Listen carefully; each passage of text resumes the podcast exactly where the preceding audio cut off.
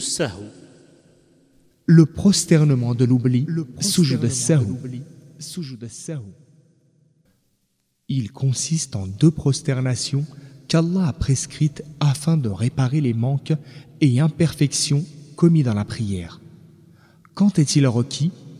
Le prosternement de l'oubli est prescrit dans les situations suivantes.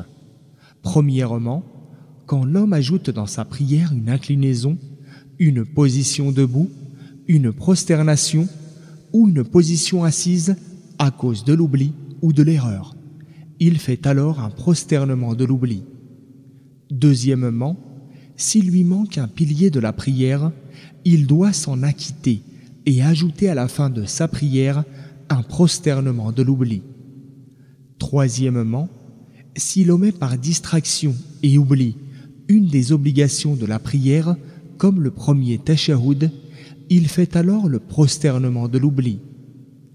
Quatrièmement, s'il a un doute quant au nombre de rak'at accomplis dans sa prière, il prend alors en compte ce qui est certain, à savoir le nombre inférieur, puis, après avoir complété le nombre requis, fait le prosternement de l'oubli.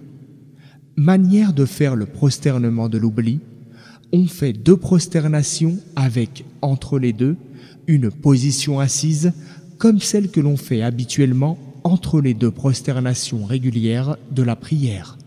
Le moment du prosternement, il existe deux moments pour accomplir le prosternement de l'oubli. On peut le faire au choix pendant l'un des deux moments suivants, avant la salutation et après le dernier tashahhud.